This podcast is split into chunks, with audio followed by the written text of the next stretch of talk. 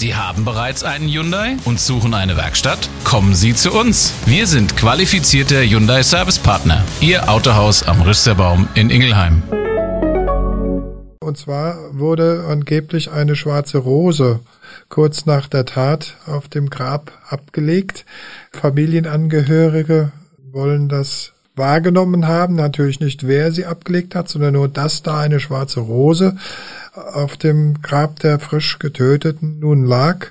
Man hat unter anderem festgestellt, dass sie eine Hang zum Kulten hatte, dass sie mehrfach eine Wahrsagerin aufsuchte, sich die Zukunft voraussagen ließ und die schwarze Rose hat im Bereich des Okkultismus äh, die Bedeutung für den gerechten Tod nach einer schweren Sünde oder Schuld, die man auf sich geladen hat. Abgrundtief, der True Crime Podcast der VRM. Januar 2007. Im Eppertshausener Gewerbegebiet verlässt eine junge Frau gerade ihren Arbeitsplatz. Es ist halb eins mittags, als sie Feierabend macht. Sie geht von dem Firmengebäude zu ihrem Auto. Ihren Peugeot 307 hat sie auf dem kleinen Parkplatz nur wenige Meter vom Eingang entfernt geparkt. Sie steigt ein, dann wird auf sie geschossen. Fünfmal. Mehrere Kugeln treffen die zweifache Mutter tödlich. Später stellt sich bei den Ermittlungen heraus, das war nicht der erste Anschlag auf die junge Mutter.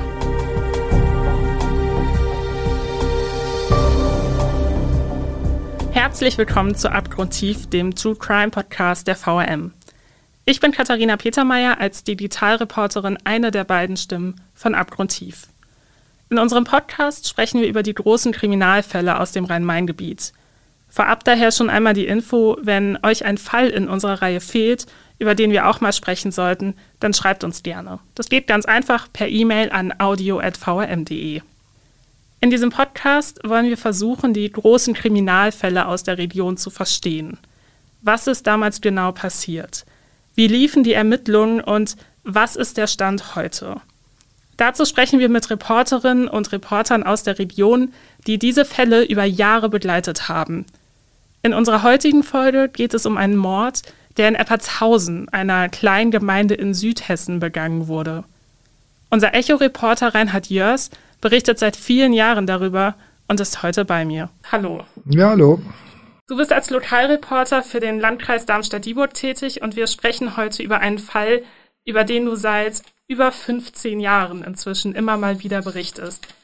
Der Fall ist bis heute ungelöst. Um wen geht's denn da eigentlich? Ja, das ist die Nilüfer, 38 Jahre alt, eine Türkin, die in Dieburg lebte, dort angekommen war, einen großen Bekanntenkreis hatte und am 25. Januar 2007 erschossen worden ist auf einem Parkplatz ihres Arbeitgebers, als sie gerade ins Auto gestiegen war, in der Mittagspause. Am helllichten Tag würde man sagen, der Täter flüchtete, hat sich wohl längere Zeit am Tatort damals dort aufgehalten und ist bis heute nicht ermittelt, trotz Großeinsatz, Großaufgebot der Polizei. Und das Motiv ist bis heute unklar.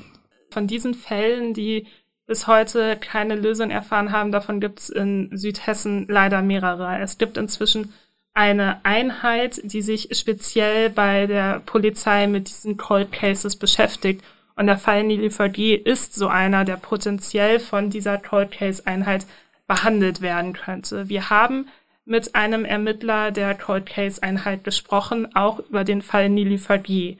Und immer mal wieder in dieser Folge werdet ihr die Stimme hören und werdet von ihm erfahren, was denn die Herausforderungen an diesem Fall sind und wie der Ermittlungsstand dort heute aussieht. Bevor wir über die Ermittlungen nun aber im Detail sprechen, wollen wir zunächst nochmal auf das Opfer blicken, Nilüfer G. Nilüfer war eine Frau, von der man wohl behaupten kann, dass sie in ihrem Freundes- und Bekanntenkreis durchaus beliebt war. Die türkischstämmige Frau war geschieden. Sie lebte zuletzt mit ihren zwei Töchtern in Münster, einer damals knapp 14.000 Einwohner zählenden Gemeinde in der Nähe von Darmstadt. Nur wenige Fahrminuten von dort entfernt liegt die Gemeinde Eppertshausen. Dort hat sie halbtags in einer metallverarbeitenden Fabrik gearbeitet. Privat gab es bei Nilüfer aber Probleme. In der Liebe hatte sie wenig Glück, das setzte ihr zu und das wird für die Ermittlungen später auch noch relevant. Nach einer unglücklichen Ehe ließ sie sich scheiden. Danach suchte sie sich einen neuen Partner, sie lernte neue Männer kennen, doch eine feste Beziehung entstand daraus nicht. In den Monaten vor ihrem Tod spitzte sich die Situation dann zu. Nilüfer plagten massive Ängste.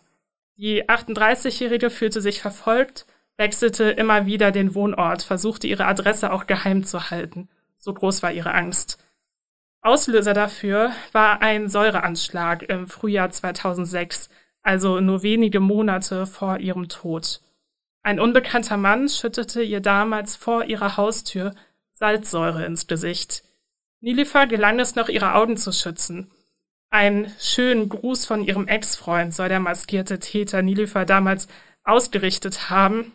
Das erzählt zumindest Nilifers Bruder später dem hessischen Rundfunk. Doch die Angst war seitdem Nilifers Begleiter. Wenige Monate später wird die junge Frau auf dem Parkplatz ihres Arbeitgebers erschossen. Ob diese beiden Taten, also der Säureanschlag und der Mord in irgendeiner Weise zusammenhängen, ist bis heute nicht geklärt. Reinhard, wenn man sich diese Vorgeschichte so anhört, welch eine Angst Nilifa auch die letzten Monate ihres Lebens gehabt haben muss, das will man sich ja ehrlich gesagt gar nicht so richtig vorstellen. Dann die Tat an sich, mehrere Schüsse, die unmittelbar auf diese zweifache Mutter abgegeben worden sind. Das ist ein kaltblütiger Mord, diese, diese kleine Gemeinde da erschüttert hat. Wie war die Situation am 26. Januar? Denn weißt du noch, wie du von diesem Fall überhaupt erfahren hast? Ja, liegt lange zurück, aber ähm, ich weiß, dass wir diese Mitteilung und wie andere auch von der Polizei direkt erhalten haben ähm, auf schriftlichen Weg und äh, wir sind dann natürlich sofort aktiv geworden. Äh, eine Tat am helllichten Tag in einem kleinen Ort, 6000 Einwohner etwa hat Ebertshausen. Ähm, das ist natürlich äh, ja das Thema schlechthin und äh, interessiert natürlich auch die Leute in den umliegenden Orten. Passiert ja zum Glück auch sehr, sehr selten etwas in der Richtung. Ähm, ich bin damals tatsächlich dann auch rausgefahren. Ich habe jetzt mir die alten Unterlagen nochmal angesehen, habe äh, vor Ort die ermittelnden Beamten ähm, mit Schutzanzügen und so weiter am Tatort vorgefunden. Ähm, das Fahrzeug, das untersucht worden ist, ja, und natürlich äh, die Situation versucht aufzunehmen äh, mit, mit Nachbarn, äh, umstehenden Menschen und so weiter, die natürlich alle von der Tat damals schockiert waren. Welchen Eindruck hattest du denn an diesem Tag? Welche, in welchen Dimensionen hat man sich das denn überhaupt vorgestellt? Die Ausgangslage scheint ja doch sehr diffus am ersten Tag gewesen zu sein. Erstmal konnte man sich da gar nichts groß vorstellen. Es war ja also eine, eine, eine äh, Frau im jungen, mittleren Alter, äh, die äh, auf einem Parkplatz äh, mitten in einer kleinen Gemeinde am helllichten Tag erschossen wird, da versteht ja überhaupt niemand. Das ist ja das äh, Verrückte an solchen Taten, dass man äh, gar keinen Ansatzpunkt erstmal findet. Ähm, es ist ja jetzt hier kein Banküberfall oder sonst was, sondern eine ganz normale Frau äh, wird mitten am helllichten Tag äh, auf einem Parkplatz äh, erschossen und kein Mensch weiß, was da los ist. Und so war die Atmosphäre damals völliges Rätselraten. Äh, mit was haben wir es hier eigentlich zu tun?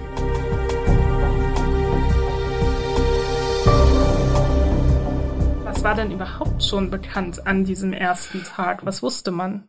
Meiner Erinnerung nach war gar nichts bekannt, außer dass auf eine Frau um die Mittagszeit herum mehrere Schüsse abgegeben worden sind, als sie versuchte, in ihr Auto einzusteigen oder, glaube ich, gerade eingestiegen war. Das, ich glaube, sie war gerade eingestiegen.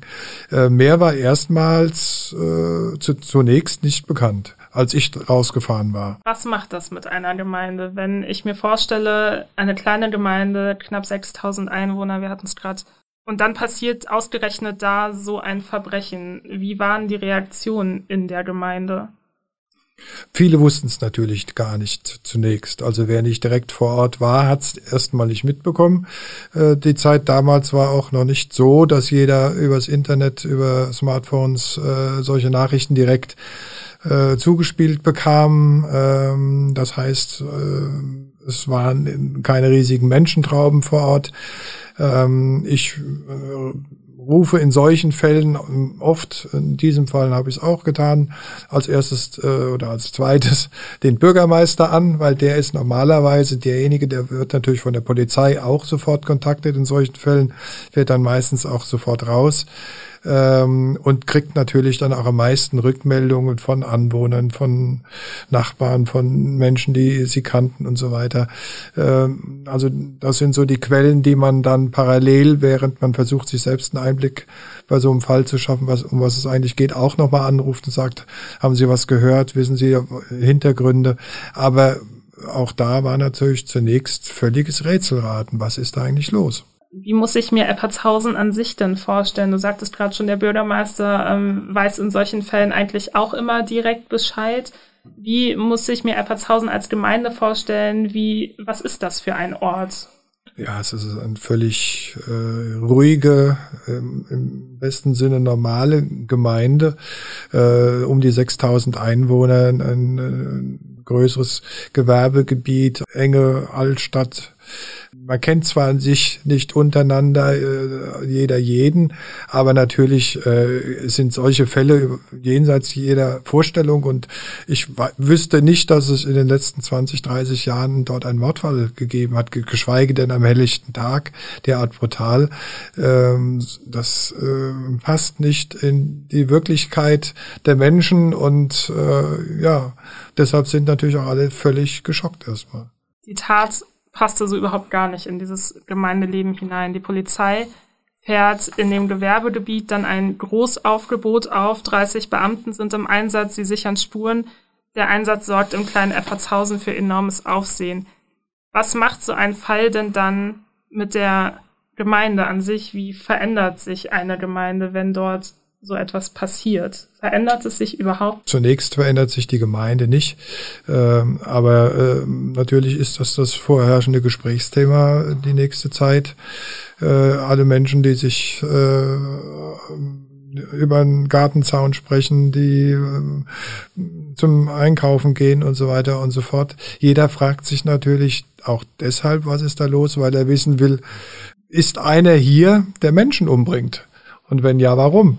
Also äh, sobald ich äh, solche Taten einordnen kann, kann ich sie ja auch ein Stück weit vielleicht für mich ablegen und sagen, okay, das ist dieser Frau passiert oder diesem Mann, weil mir würde sowas nicht passieren, weil wenn ich aber überhaupt nicht weiß, warum jemand umgebracht worden ist äh, und das mitten in der Gemeinde, äh, dann stellt sich natürlich jeder die Frage, ja, könnte mir das auch passieren?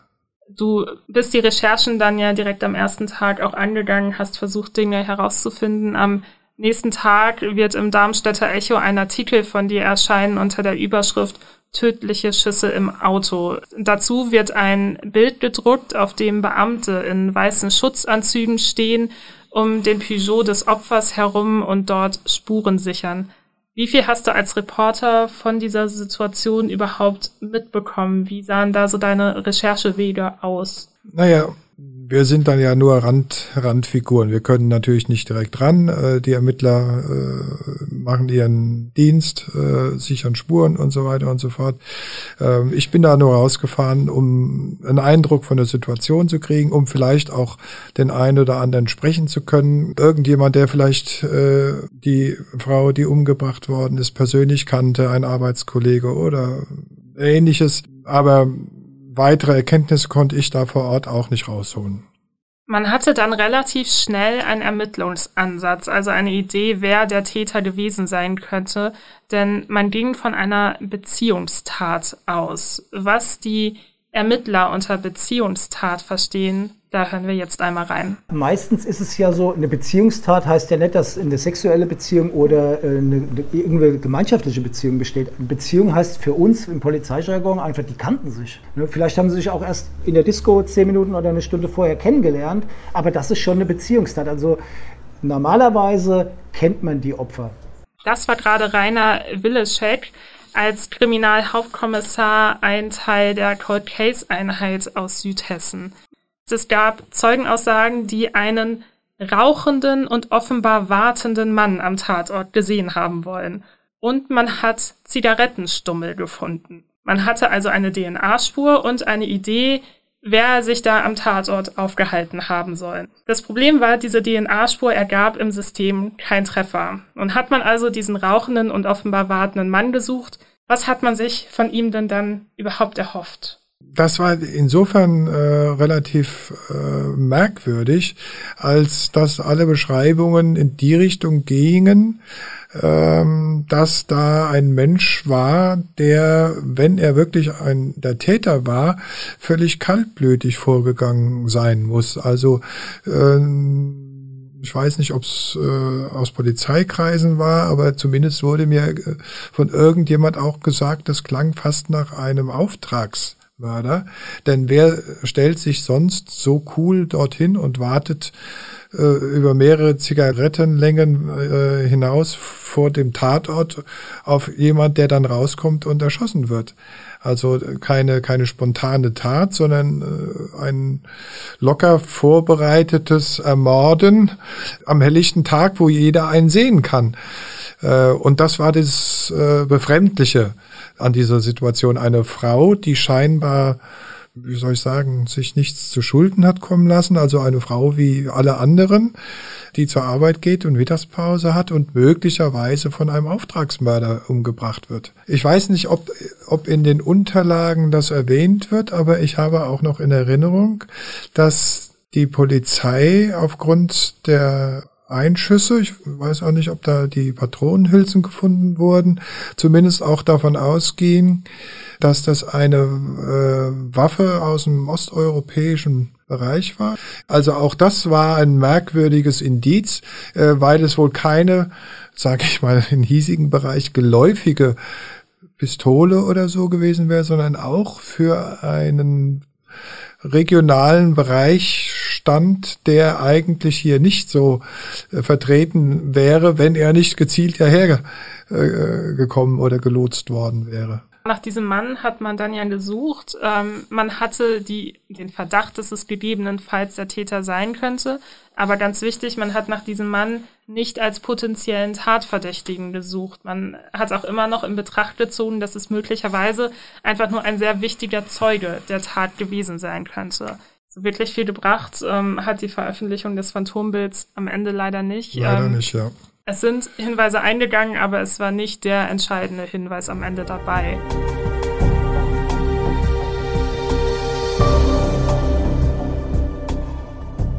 Auch einen Monat später, also Ende Februar 2007, gibt es immer noch keine heiße Spur. Aus der Berichterstattung verschwunden ist der Fall aber ja nie, auch wenn es jetzt vielleicht nicht die Riesenermittlungssprünge damals gab. Du hast 2007 dann ein Interview mit dem Polizeipräsidenten Gosbert Dölger geführt er sagte damals im Interview, ja, zunächst sah alles nach einer schnellen Klärung aus, dann aber schied ein früherer Freund des Opfers als Täter aus. Schnell wuchs die Zahl derer, die überprüft werden müssen, enorm an. Die junge, attraktive Frau war sehr beliebt, hatte bei Deutschen und Türken einen großen Freundeskreis. Und da sind wir auch schon bei einem Punkt, weshalb die Cold Case Einheit aus Darmstadt heute sagt, dass die Ermittlungen im Fall Nilüfer so komplex sind und was den Fall und die Ermittlungen so schwierig machte, hören wir jetzt nochmal bei Rainer Willeschek nach. Das sind halt viele Personalbeweise, das heißt also viele Zeugen. Andere Kulturen, die vielleicht auch skeptisch gegenüber der Polizei sind, das ist auch immer sehr, sehr schwierig. Und so hat man das hier hundertfach gehabt. Ganz viele Personen, die vielleicht auch zerstritten sind, die dann vielleicht manche Sachen auch anders darstellen, wie wenn man jemandem gut gesinnt ist. Das ist ganz schwierig, sowas sowas denn rauszufiltern, wie denn die korrekte Zeugenaussage zu werden ist. Zu diesem Zeitpunkt im Jahr 2007 verzeichnet die Sonderkommission also über 1000 Spuren, die sie nach und nach dann überprüfen. Nach fünf Monaten wird die 20-köpfige Soko, die den Fall klären sollte, aber wieder aufgelöst. Sie hatte keine Spur zum Täter, zumindest keine konkrete. Die Kripo Darmstadt ermittelte dann weiter. Im Mai 2008 werden dann neue Details bekannt. Und zwar geht es da um den Säureangriff. Der Säureangriff auf Nili Fadier wenige Monate vor ihrem Tod gerät dann stärker in den Fokus. Wir haben ihn am Anfang dieser Folge ja bereits erwähnt. Ein Unbekannter schüttete Nilifer damals Säure ins Gesicht. Sie konnte gerade so noch ihre Augen schützen. Hatte dieser Angriff etwas mit dem späteren Mord zu tun? Genau das war die Frage, der man da nachgegangen ist Und damals sagte der Kriminaloberkommissar Jens Kaupmann, ein Zusammenhang könnte schon sein. Sicher ist man aber bis heute nicht und auch dazu hat sich Rainer Willeschek heute noch einmal geäußert. Das ist eine Vermutung, das ist vielleicht auch wahrscheinlich, aber wissen tun wir es nicht. Dennoch geriet dieser Säureangriff nun auch in den Ermittlungen wieder stärker in den Fokus. Anlass dafür war die Vermutung eines Ehrenmords, das sagte damals Kaupmann in einem Interview mit dem Echo. Dafür sprach eine äußerst professionelle Ausführung des Mordes. Es gab Hinweise darauf, dass eine Pistole jugoslawischer Produktion für diese Tat verwendet wurde. Die Waffe wurde aber bis heute nie gefunden. Das hat man daraufhin also gemacht. Man hat zig Zeugen befragt, über 2500 Personen insgesamt. Man hat ein Rechtshilfegesuch an die Türkei ähm, erstellt, um Verwandte dort befragen zu können. Es ging unter anderem um einen verdächtigen Mann, der aber definitiv am Ende nicht in der Nähe des Tatorts gewesen sein konnte und dadurch auch wieder als Tatverdächtiger ausschied. Es mussten Aussagen miteinander abgeglichen werden von diesen 2500 Personen. Man sieht schon ein riesiges Puzzle, das da ineinander greifen musste. Was bedeutet das am Ende für dich als Reporter? Muss man sich da manchmal auch ganz schön in Geduld üben? Ähm, wie gehst du da aus journalistischer Sicht mit um? Das ist völlig richtig. Wenn einen das über äh, Monate begleitet, ohne den erwünschten äh, Fortschritt in der Erkenntnis, dann leidet man da ein Stück weit mit drunter, äh, weil man sich natürlich beispielsweise in diesem Fall nicht, aber in anderen Fällen auch mit Verwandten, mit Freunden, mit dem Partner des Opfers und so weiter unterhält und natürlich deren Leid äh, eins zu eins hautnah mitbekommt. Und dann möchte man natürlich auch dass diesen Menschen, die rätseln, was da eigentlich los ist, geholfen wird. Aber es hat gedauert und zwar ganz schön lange. Dann richtig weitergebracht hat auch der Ansatz des äh, Ehrenmords die Ermittler nicht so wirklich. Und am Ende verstrichen die Jahre und eine Klärung des Falls war immer noch nicht in Sicht. Für die Angehörigen eine schier unerträgliche Situation. Wir erinnern uns, Nilifa hat zwei Töchter. Die waren inzwischen wieder in der Familie, denn zwischenzeitlich hatte man geglaubt, dass sie auch in Gefahr sein könnten und das Jugendamt hatte sie in Obhut genommen. Auch da haben wir bei Kriminalhauptkommissar Rainer Willeschek noch einmal nachgehört, wie es den beiden Kindern dann heute geht und das hat er dazu gesagt. Denen geht's gut, das kann man schon mal, das kann man schon mal sagen. Ich hatte letztes Jahr Kontakt zu einem der Kinder gehabt, da habe ich jetzt nichts anderes gehört. Nilifas Eltern appellierten derweil, die Ermittlungen aber nicht aufzugeben. Und tatsächlich wurden daraufhin auch zwei neue Ermittler auf den Fall angesetzt, die auch Neues herausfanden. Zunächst ging man ja von einer Beziehungstat, möglicherweise von einem männlichen Täter aus. So eindeutig schien es dann aber nicht mehr zu sein. Was war da passiert? Warum ging man dann plötzlich nicht mehr so sicher von einem männlichen Täter aus? Ja, also die Sache war bis da ja schon kompliziert genug. Danach wurde es richtig verworren. Äh, und zwar wurde angeblich eine schwarze Rose kurz nach der Tat auf dem Grab abgelegt. Ähm, Familienangehörige wollen das wahrgenommen haben, natürlich nicht wer sie abgelegt hat, sondern nur, dass da eine schwarze Rose auf dem Grab der frisch getöteten nun lag. Und ähm, darauf kamen ganz neue ähm, Erklärungsansätze, sage ich mal, zum Tragen. Äh, man hat äh, im Leben der, des Opfers, der Nelüfer, äh, unter anderem festgestellt, dass sie einen Hang zum Kulten hatte, dass sie mehrfach eine Wahrsagerin aufsuchte, Karten lesen, ähm, sich die Zukunft voraussagen ließ. Ähm, und die schwarze Rose hat im Bereich des Okkultismus äh, die Bedeutung für den gerechten Tod nach einer schweren Sünde oder Schuld, die man auf sich geladen hat.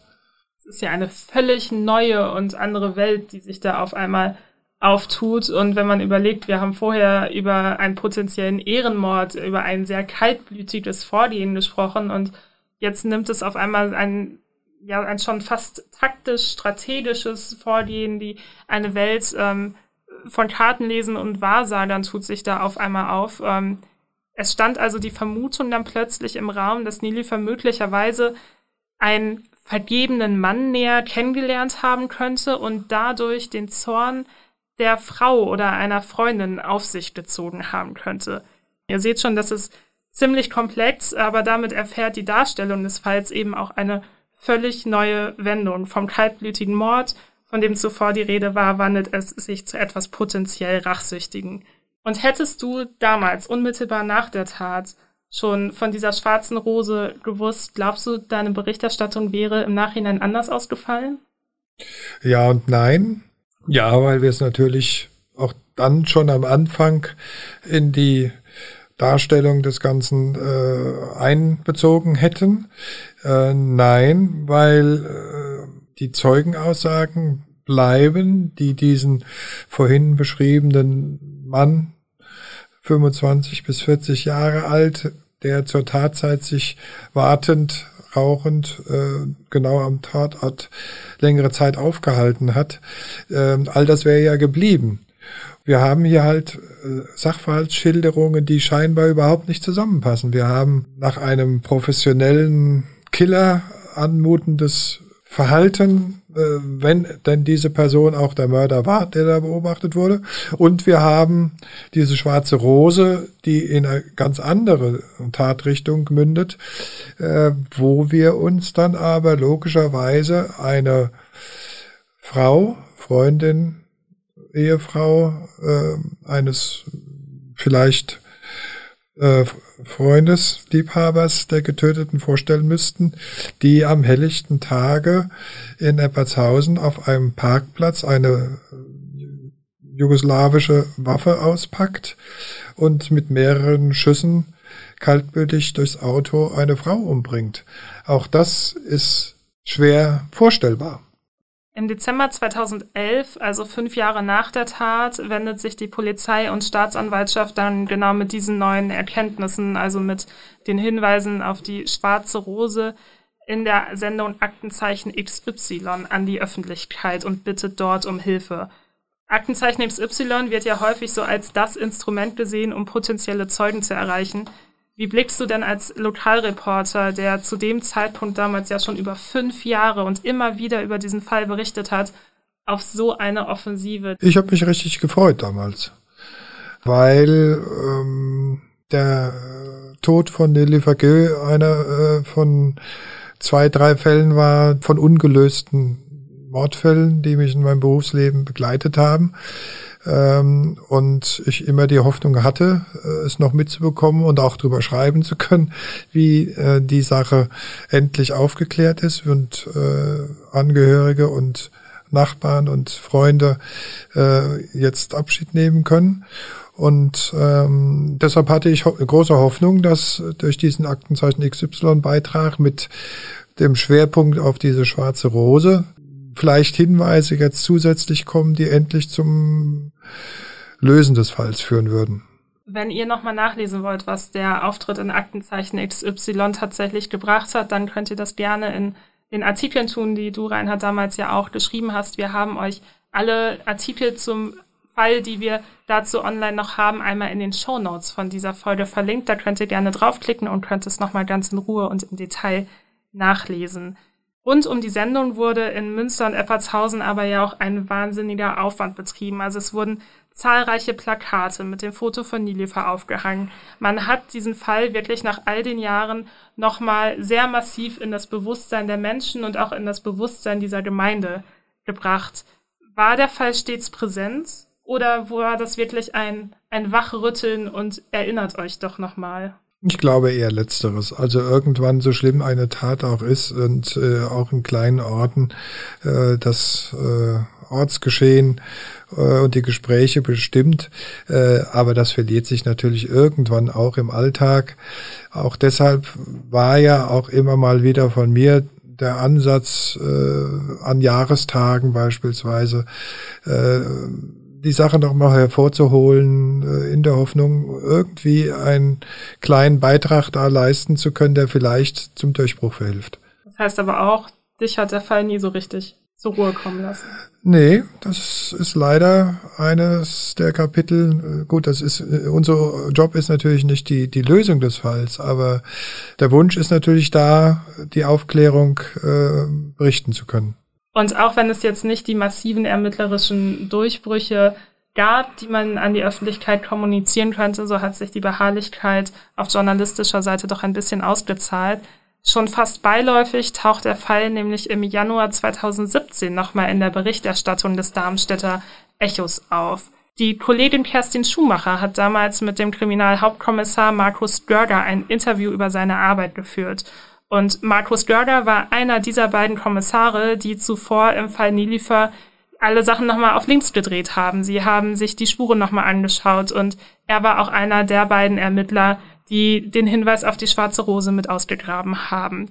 Und in diesem Interview, das Kerstin Schumacher damals geführt hat, kommen nun neue Infos ans Licht. Denn offenbar war der Verdacht, dass auch eine Frau die Mörderin sein könnte, konkreter als bisher angenommen. Konkret fragte sie damals, Sie sind also sicher, die Mörderin gefunden zu haben, können Sie aber nicht überführen und Markus Görger antwortete, ja, so kann man das sagen, das nagt natürlich an einem. Man fragt sich, habe ich wirklich alle Möglichkeiten ausgeschöpft. Als wir beide dieses Interview nochmal gelesen haben, ähm, sind wir ja beide über diese Aussage ziemlich gestolpert, weil wir sie damals im Kontext von Nilifer gar nicht so wahrgenommen haben. Was macht diese Aussage aus heutiger Sicht auch mit dir als Reporter? Das war natürlich auf der einen Seite ähm, ganz toll, ganz super, äh, dass man offenbar nun doch nach vielen, vielen Jahren des Suchens konkret jemanden ausgefunden hat. Äh, auf der anderen Seite, äh, ja, sage ich mal, konnte ich es kaum glauben, weil so ein Knaller äh, beiläufig äh, in einem längeren Interview, ohne dass es danach äh, direkt von der Polizei weitere Veröffentlichungen oder sogar äh, Anklagen äh, gegeben hätte, äh, das passte für mein Gespür nicht so richtig zusammen. Und genau deswegen waren wir bei der Cold Case Einheit der Polizei Südhessen auch nochmal und haben genau das nachgefragt. Was ist denn nun dran an dem Verdacht, eine Mörderin quasi bereits schon identifiziert zu haben, aber noch nicht überführt zu haben. Und das sagt Kriminalhauptkommissar Rainer Willeschek dazu. Letztendlich müssen wir die Tat zu 100 Prozent beweisen. Ein Bauchgefühl oder eine Vermutung oder vielleicht äh, äh Indizien, die dafür sprechen, das ist gut und schön, aber ich muss einen Beweis haben. Weil letztendlich waren wir bei der Tat nicht dabei gewesen. Wir müssen ein Brainstorming machen, wir müssen in alle Richtungen ermitteln und das ist auch eine Richtung gewesen, die damals eingeschlagen wurde. Es gibt auch noch mehr Richtungen. Allzu groß dürfen die Hoffnungen auf eine baldige Klärung also nicht sein. Wir haben uns in den letzten Wochen hier aber ja intensiv mit dem Fall Nilefer beschäftigt. Wir haben seitenweise Archivmaterial gewälzt, wir haben mit der Cold Case Einheit gesprochen ich persönlich muss wirklich sagen, ich hoffe sehr, dass sich der Fall noch lösen lässt. Denn was in der ganzen Betrachtung des Falls ein wenig in den Hintergrund gerät, Nilifa war alleinerziehend. Sie hat zwei Töchter und diese beiden Töchter werden ihre Mutter nie wiedersehen können. Gerade die Angehörigen, die seit über 15 Jahren im Ungewissen leben, sollten zumindest die Möglichkeit bekommen und erfahren, wer ihrer Mutter das angetan hat und warum ihr das angetan wurde. Solltet ihr im Fall von Nilifer weiterhelfen können, dann meldet euch doch bei dem Polizeipräsidium in Südhessen. Kriminalfälle, die unsere Region erschüttert haben, gibt es im Rhein-Main-Gebiet leider mehrere. Wir haben viele von ihnen für euch nochmal journalistisch aufbereitet. Ihr findet sie auf eurem Nachrichtenportal der VRM. Wenn ihr also bei Echo Online, dem Wiesbadener Kurier, bei der Allgemeinen Zeitung oder mittelhessen.de online mal auf der Seite schaut, findet ihr dort das True Crime Dossier. Wir haben es euch hier in den Show Notes der Folge auch nochmal verlinkt. Das war soweit von uns. Bis dahin.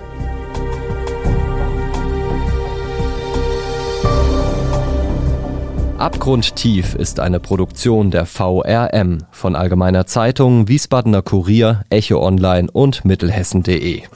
Redaktion Katharina Petermeier und Thomas Schmidt. Produktion Mike Dornhöfer. Noch mehr spannende Geschichten, Reportagen und News aus eurer Region findet ihr auf unseren Nachrichtenportalen oder in eurer Lieblings-Podcast-App.